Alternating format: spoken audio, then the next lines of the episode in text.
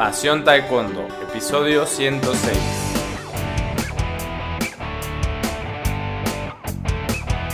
Hola apasionados del Taekwondo, ¿cómo están? Bienvenidos a un nuevo episodio de nuestro podcast del programa para todos los enamorados, apasionados del arte marcial del puño y del pie, del arte marcial de los golpes y de las patadas, ya saben cuál es, el taekwondo.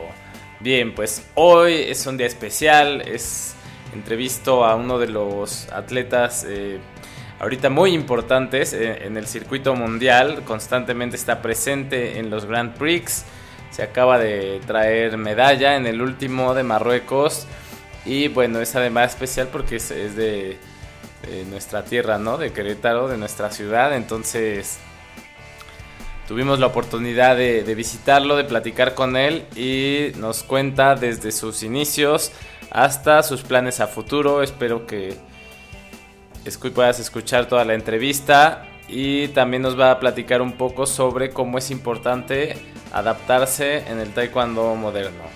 Entonces, ya para no darle más vueltas, te dejo con la entrevista. Soy Luis Arroyo, esto es Pasión Taekwondo y nos vemos mañana. Hasta luego. ¿Qué tal, Saúl? ¿Cómo estás? Buenas tardes, bienvenido a Pasión Taekwondo. Hola, buenas tardes, contento de estar aquí contigo. Bien, pues eres un referente ahorita internacional y mexicano del Taekwondo continuamente estás en eventos internacionales y bueno, seguramente muchos de nuestros escuchas te conocen, pero para los que no, si nos quisieras hablar un poquito de ti, ¿qué haces ahora? Pues bueno, soy Saúl Gutiérrez Macedo. Eh, en 2015 gané el Premio Nacional del Deporte, quedé tercer lugar mundial, además de primer lugar en, en, en los Juegos Panamericanos. De acuerdo, Saúl. Y ahorita actualmente estás en selección nacional, ¿verdad? Sí, actualmente me encuentro entrenando en México en la selección nacional. Muy bien, Saúl. Eh, bien, vamos a empezar con el, primer tema. Si nos pudieras platicar cómo fue tu, tu acercamiento, tu primer contacto con el taekwondo. Bueno, yo siempre acompañaba a mi mamá a una cremería, por lo cual pues pasábamos siempre por una escuela de taekwondo. Me gustaba quedarme a ver las clases y pues bueno, un día decidí quedarme a tomar una clase y, pues hablé con mi mamá y, me dijo que, que, pues adelante. Así que fue como empecé en, la escuela de Jaguares con la profesora Maribel. Eh, posterior a eso, pues mi hermana entró en, la escuela de talentos deportivos, en la cual estaba con el profesor Soriano. Eh, después mi papá pues me, me incorporó ahí con ella. Yo sin ser todavía de la secundaria, pues entrenaba con ellos. Ah, después me quedé pues prácticamente sin profesor, por lo cual estuve entrenando solamente en talentos deportivos. ahí pasé con el profesor Coreno, el profesor Oscar Alvarado. Después eh, el profesor Julio Álvarez de la selección nacional eh, llegó a Querétaro y ahí estuve entrenando con él. Después de eso ya pasé con el profesor Gabriel y pues con él fue con el que empecé mi etapa competitiva. Muy bien, Saúl, pues ah, entonces aprendiste de muchos maestros, tuviste esa oportunidad, ¿no? Sí, pues bueno, prácticamente pasé por todas las escuelas principales de Querétaro en esos tiempos. Oye, ¿y cuando empezaste con la maestra Maribel, solo eras tú o también tus hermanos? Eh, con la profesora Maribel solo estuve yo. Solo estuviste tú. ¿Cuánto tiempo entrenaste con la profesora Maribel? Estuve alrededor de como unos cuatro años, yo creo. Ah, un, buen rato. ¿Hasta cinta negra? No, llegué hasta cinta roja. Hasta cinta roja. Muy bien. Y bueno, ¿qué recuerdas así de, del Doyang, de los, inicios? ¿Qué disfrutabas más? Pues bueno, siempre me ha gustado mucho hacer combate. Recuerdo que al principio, pues, eh, muchos compañeros que, que ahora, pues, no continuaron en el taekwondo, me, me golpeaban, ¿no? eh, todos eran, pues, superiores a mí porque la mayoría de ellos ya, cuando yo llegué, ya eran cintas negras. Pero pues después con el paso del tiempo fui mejorando y este, pues obviamente ya yo les pegaba a ellos. De alguna manera pues te premió la persistencia, ¿no?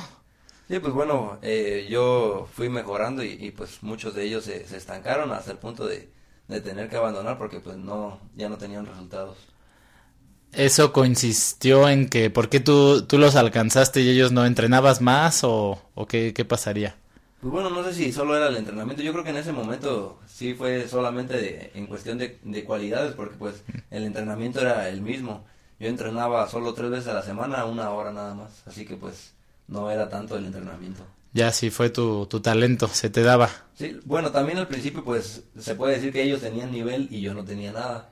Entonces pues es obvio que cuando empiezas a entrenar pues vas mejorando, vas mejorando y pues hay, o sea, ya cuando alguien llega a su tope pues tú lo puedes alcanzar incluso lo puedes superar. Claro, ok, ok, qué interesante. Y después entonces tu papá eh, decide que entres con tu hermana a talentos. ¿Tú querías entrar? Pues sí, realmente yo cuando entré al taekwondo no me interesaba nada de, pues de la parte competitiva, pero como empecé a ver a mi hermana que, que ella pues en talentos deportivos solo se dedicaban a la competencia, pues me empezó a interesar y obviamente quería seguir sus pasos porque pues ella desde que empezó, empezó con muy buenos resultados. Muy bien, entonces se les daba bien a la familia. Sí, pues hasta eso, todos los integrantes de mi familia hemos practicado taekwondo, excepto mi papá. Ah, qué interesante. Oye, y... Mm, mm, mm. Ahí tuviste a varios maestros en, en talentos deportivos, ¿verdad? Sí, cuando empecé yo estaba el profesor Soriano y estaba junto con el profesor Héctor. Después de ahí, eh, pues ellos no sé por qué eh, cambiaron, pero pues eh, fueron sustituidos por el profesor Coreno y por el, profesor Oscar Alvarado. Ok, y bueno, pues posteriormente llega el profesor Julio a, a Querétaro y cuando se va, ¿tú te quedas sin escuela? no, realmente creo que yo me cambié antes de que él se fuera. Ah, ya. Realmente no recuerdo, pero creo que así fue. Y pasaste a entrenar con el profesor Gabriel Chávez. Sí. Este, de cuando empezaste con el profesor Gabriel Chávez, ¿a los cuántos años fue? No recuerdo, creo que tenía como como unos 14 años. Ok. Y bueno, corrígeme si me equivoco, pero de ahí pasó cierto tiempo hasta que empezaran los, los grandes logros. ¿Cuánto tiempo pasó entre que empezaste a entrenar con el profesor Gabriel a, ya pues a un nivel alto y, que llegaran los primeros logros? Pues bueno, yo creo que desde que empecé con él empecé a tener este pues ciertos logros, no, no muy buenos, pero pues fueron pues fueron logros. Yo cuando cuando inicié pues no no era muy bueno, ah, empecé a, a, destacar un poco cuando cumplí 17 años, que fue cuando cuando participé en mi primer nacional de adultos en el cual pues tuve tercer lugar. Después de eso, eh, pues fue cuando empecé a tener logros, pero, pero realmente yo nunca tuve una medalla de Olimpiada Nacional, ni solo tuve una medalla de, Junior, que fue después de, haber ya ganado la, medalla de tercer lugar de Nacional de Adultos. Y esos años de los 14 a los 17 que a lo mejor no, no llegaba esa, esa medalla de Olimpiada, ¿qué te motivaba a seguirle echando ganas y a entrenar? Pues bueno, realmente yo siempre quise llegar a una selección nacional porque mi hermana ya había estado y pues quería seguir sus pasos, pero pues, también me motivaba porque yo, yo convivía mucho con Eric Osornio. A mí siempre me ha motivado un poco el dinero, así que pues bueno, a mí me motivaba saber de, de sus becas, de cómo lo apoyaban a él y cómo vivía pues del deporte. Yo quería seguir sus pasos y, y pues también obtener una beca. Bueno, es importante, ¿no? Encontrar una motivación, la que sea, que te permita lograr lo que quieres. Pues bueno, sí dicen que el dinero no es una, una motivación que, sea buena, pero pues a, mí hasta el momento... Te ha funcionado, eso está excelente. Y después de ese nacional, eh, ¿sentiste algún golpe de confianza extra o, o fue así progresivo, poquito a poquito? Bueno, yo creo que fue progresivo, pero sí hubo una mejoría pues contundente, ¿no? Pasé de, de no ganar ningún torneo a pues empezar a ganar poco a poquito ya torneos hasta que fui mejorando en los nacionales y hasta que se me dio el, resultado. ¿Y de ahí para cómo para llegar a selección nacional? Eh, pues bueno, mira, yo cuando participé en el Nacional de Adultos tuve la ventaja de que ahí estaban todos los entrenadores nacionales y pues bueno, cuando yo este quedé tercero fue que se empezaban a utilizar los petos electrónicos. Para ese entonces había un competidor que ya creo ya había sido campeón mundial que era este Joel González, de España. Entonces, pues por el, el tipo de, físico y todo eso, pues más o menos yo tengo un físico como él, ¿no? soy un poco más alto, pero pues bueno, con eso los, los entrenadores como que querían tener su, su propio Joel. Ah, excelente.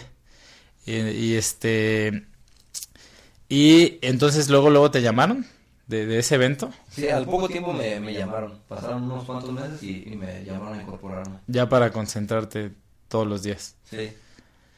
¿Y de ahí cuál fue tu primera experiencia internacional? Eh, me invitaron a mí a participar en un abierto en, en Suecia. Esa fue mi, mi, primera salida de México. Después de, de eso fui al US Open y pues ahí ya empecé a competir en, en varios torneos Que me acuerdo en Suecia te fue bien, ¿no? Sí, fue mi primera eh, medalla internacional, quedé tercer lugar. Ah, muy bien. Oye, ¿y le has dado las gracias a Joel? No, realmente no. Yo creo que, que más que darle las gracias, quiero dar unas patadas. Mejor, ¿no? Entonces, ¿y en Las Vegas cómo te fue? Pues no, no fue pues, una buena competencia. Realmente yo me, en ese entonces me impresionaba mucho con el competidor que me tocara. Nunca me había tocado un, este, un competidor, pues, que fuera oriental. Y entonces cuando, cuando me tocó ese competidor, pues me, como que me sacó un poco de, un poco de onda, a pesar de que, pues, ni siquiera era de Asia, o sea, él era estadounidense, era estadounidense nada más tenía, pues, los ojos rasgados. entonces eso te jugó un poco. Pues yo diría que bastante, ya que pues el, esa, esa vez peleamos con petos electrónicos y el competidor de Estados Unidos no me conectó ni una patada al peto, entonces todo me ganó con puños. O sea que realmente no, no fue una nada buena pelea. Oye, ¿y todavía te imponen los ojos rayados o ya no? No, bueno, ya realmente no me importa contra quién voy, así que trato de, de hacer mi pelea y pues enfocarme en mí más que en el otro competidor. Muy bien. Y de regreso, ¿ya quedaste concentrado, ya has estado permanentemente en la selección nacional? Pues bueno, cuando me incorporé, eh, realmente pues yo tenía 17 años, 17, 18 años, y entonces a mí se me hacía muy complicado pues estar lejos de mi casa, por lo cual pues yo generalmente pedía permisos a veces cada mes, cada 15 días, me venía a Querétaro, duraba una semana, hasta 15 días, por lo cual este, tuve varios problemas, ya no me quedé en la selección de hecho, la última vez que estuve antes de, pues, de quedarme permanentemente, me corrieron de selección. Me dijeron, no, pues tu, ya no, no salió tu, tu aval, así que te tienes que regresar a tu casa. Pues tuve la, la fortuna de, de poder ganar el, el, nacional. Fue el primer nacional que gané cuando me regresé. Estuve en Querétaro aproximadamente un mes y después gané el nacional y ya me, me fui a la selección, que fue cuando me llevaron este por primera vez a Corea y pues ya como que me sirvió eso. Ese nacional prácticamente lo, lo preparaste aquí en Querétaro. Sí, me preparé porque pues ya como me había corrido, realmente solo entrenaba aquí en Querétaro. ¿Con el profesor Gabriel? Sí, con el profesor Gabriel y con los hermanos Osornio. Excelente. Oye, y pues qué tan diferente es, por ejemplo, entrenar, digo, supongo que pues teniendo esos excelentes compañeros y entrenador, entrenas a, muy alto nivel, pero ¿qué tan diferente es entrenar aquí de, en el comité? Pues bueno, mira, más que el entrenamiento, lo, la diferencia es que cuando estás en el comité olímpico, ahora como estoy yo en el pues realmente solo te dedicas a entrenar, no tienes ninguna distracción, no está tu familia, no está la novia, no están los amigos, entonces por ese punto, pues es una ventaja estar allá en, en México, pero fuera de ahí, pues realmente no, no hay mucha diferencia. De acuerdo regresaste y ya quedaste permanentemente. Sí, hasta el momento pues me llevo aproximadamente como tres o cuatro años continuos en México. ¿Te levantaron el castigo o tú hablaste para que...? No, pues es que realmente no, no, es, no fue un castigo. Simplemente como que los entrenadores ya pues sentían que pues yo no iba a dar resultados porque pues no quería estar en México. Pero pues como gané nacional no tuvieron de otra que que regresaron porque realmente no había hecho nada, así que pues no estaba funcionado ni nada. Muy bien. Oye, ¿y tu primera experiencia en Corea? Pues fue difícil porque pues me, me tocaba con competidores de, de prepa. Entonces los competidores de prepa son están un poco locos, entonces